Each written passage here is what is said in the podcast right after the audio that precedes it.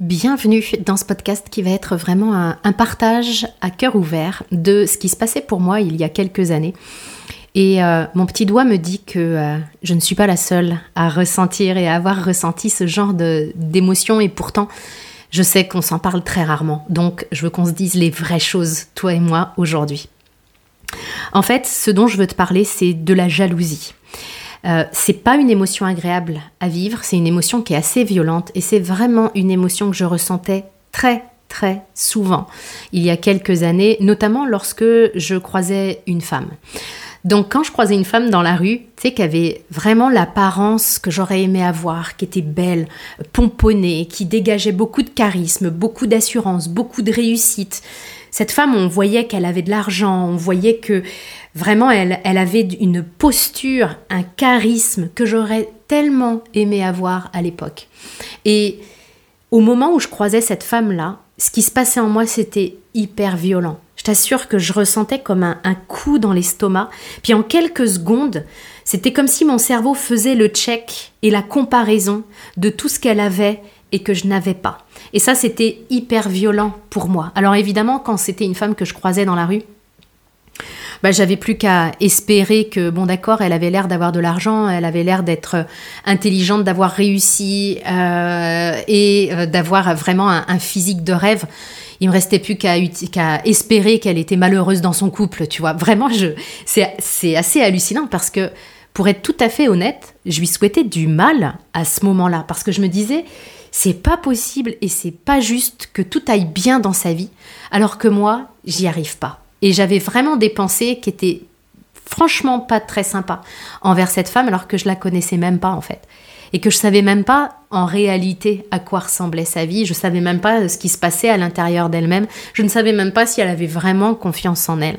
Il y a plein de choses que je ne savais pas, mais mon ego me faisait croire que je le savais et que c'était beaucoup plus facile pour elle que pour moi et que ça, c'était pas juste.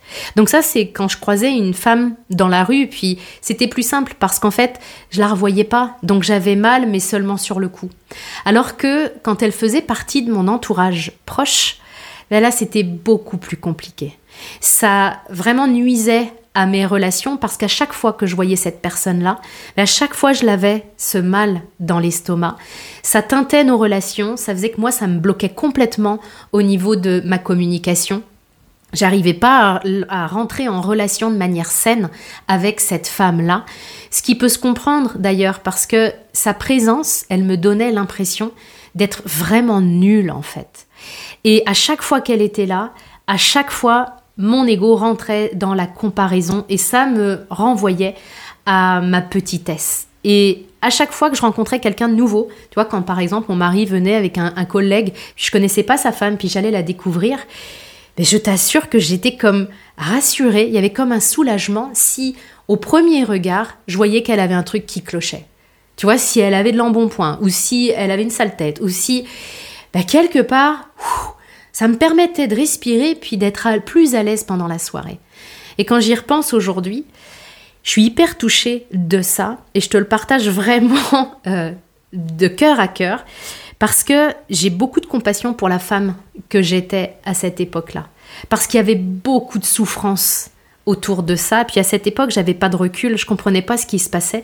Puis je croyais vraiment que je souffrais à cause des autres ou je souffrais à cause de la vie parce qu'elle me faisait vivre des choses qu'elle n'imposait pas aux autres. Et ce que j'ai compris aujourd'hui, ce que je sais aujourd'hui, c'est qu'en fait, c'était pas les autres le problème parce qu'ils ont le droit d'être ce qu'ils sont. En fait, c'est tout con, hein, mais les autres ont le droit d'être beaux, ils ont le droit de réussir leur vie. Euh, les autres femmes ont, le droit d'avoir un corps que je n'avais pas. Euh, enfin, tout est ok en fait. Et la source de ma souffrance, encore une fois, n'était pas les autres, c'était à l'intérieur de moi qu'il y avait un souci. Le souci, c'est que je ne m'aimais pas. Le souci, c'est que je me comparais tout le temps. Et plus je me comparais, pire c'était. Parce que je me sentais nulle, et j'en voulais à l'autre d'être responsable de cette émotion-là. Il me faisait ressentir ça, ne serait-ce que par sa présence.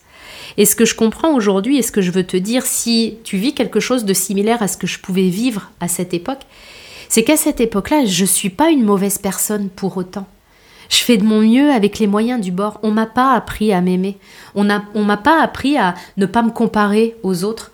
On m'a pas appris à ne pas percevoir les autres femmes comme un danger pour moi. On m'a pas appris tout ça. Ça fait pas de moi quelqu'un de méchant. Ça fait juste de moi quelqu'un de souffrant, en fait. J'ai pas vu que finalement je pouvais percevoir l'autre comme une source d'inspiration plutôt que comme une source de souffrance et comme une source de comparaison.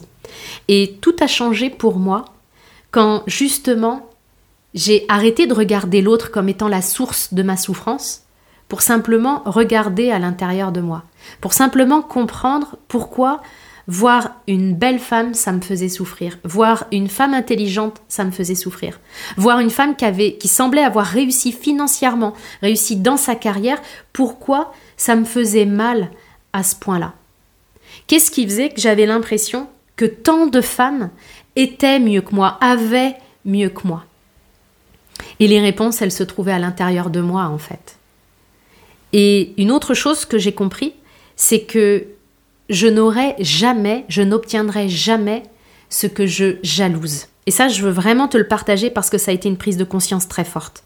Je ne peux pas vivre ce que je jalouse. Donc si je jalouse aujourd'hui la réussite d'une autre femme, je suis dans une énergie de manque parce que ça me renvoie à mon manque à moi. Et si je vis ma vie dans une énergie de manque, et à l'époque c'est ce que je faisais, j'étais tout le temps dans une énergie de manque. J'avais peur de manquer d'argent, de manquer d'amour, de manquer de reconnaissance. J'avais peur de pas être assez. J'étais convaincue que je n'étais pas assez. Toute ma vie tournait autour du manque. Et ce que je sais aujourd'hui, c'est que si tout tourne autour du manque dans ta vie, bah, tu crées à l'image de ça. C'est pour ça que tout ce que tu jalouses, tu ne peux pas l'avoir, puisque ça part d'une dynamique de manque et que le manque attire le manque. Ce que j'ai compris, c'est qu'au lieu de jalouser les autres femmes, je pouvais m'en inspirer. Parce que ce que j'ai compris, c'est que ce que je vois dans l'autre, c'est ce qui est en moi aussi. Tout ce que tu jalouses chez les autres parce que tu crois que tu ne l'as pas, en fait, tu l'as. C'est déjà à l'intérieur de toi, ça demande juste à être cultiver, sans doute que ça te demande de t'y reconnecter pour retrouver vraiment cette, cette connexion avec tes talents, avec le cœur de ton diamant. Mais c'est déjà là en fait. Tout ce que tu vois dans l'autre, c'est en toi. Alors, la mauvaise nouvelle, c'est que ce que tu vois dans l'autre et qui t'énerve aussi, c'est-à-dire ses défauts, c'est en toi également. Mais bon, ça, on s'en parlera à une autre occasion dans un autre podcast. Mais je veux juste t'inviter déjà à respirer si effectivement c'est de la jalousie qui est présente dans ta vie en ce moment. Puis j'espère que ce podcast vraiment t'aidera à comprendre que l'autre, c'est pas un danger en fait. Quand moi j'ai compris ça, que l'autre n'était pas un danger à partir du moment où j'arrêtais de me comparer, de le jalouser et que je pouvais le voir comme une source d'inspiration, comme une source d'évolution aussi pour moi, parce que finalement, à chaque fois que je souffrais, ça me permettait de regarder à l'intérieur de moi ce qui se passe pour mieux comprendre ce qui avait besoin d'être guéri en moi, ce qui avait besoin d'être apaisé en moi. Et le jour où j'ai arrêté de voir l'autre comme un danger, comme un compétiteur, ça a changé énormément mes relations aussi, évidemment. Donc, si tu sens que tu as ce chemin-là à faire, toi aussi, si tu sens que c'est le moment pour toi de le faire, mais que tu ne sais pas par où commencer, si tu sens que ça fait tellement longtemps que tu es coupé de toi-même tellement longtemps que tu es dur avec toi, tellement longtemps que tu passes à côté de, qui tu es, de ce que tu veux, que tu es déconnecté de qui tu es simplement parce que ça fait des années que tu avances dans les mêmes schémas, les mêmes systèmes en mode bon petit soldat. Bah, si tu as envie que ça change, tu sais où me trouver. On peut faire ce chemin de reconnexion vers toi et pour toi. Ça, on peut le faire ensemble, notamment à travers mon programme Éveil. Je te mettrai le lien accompagnant ce podcast pour que tu puisses en savoir plus, puis ressentir si tu te sens appelé à le rejoindre. Et puis si c'est le cas, eh bien on travaillera ensemble pour que tu arrêtes enfin de te comparer et que tu puisses te révéler à toi-même et au monde. À très bientôt.